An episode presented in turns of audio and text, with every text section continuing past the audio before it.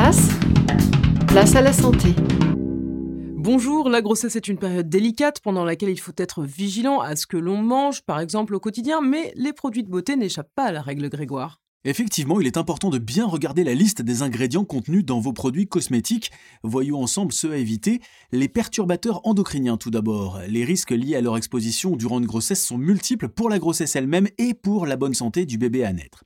Il y a les sels d'aluminium connus pour leurs propriétés antitranspirantes. Ils peuvent avoir aussi des effets neurotoxiques sur le fœtus.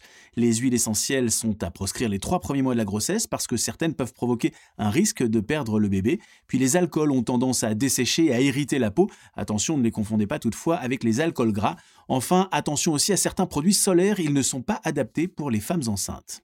Merci Grégoire, si vous souhaitez retrouver l'ensemble de nos chroniques, elles sont disponibles sur tous nos réseaux. À bientôt.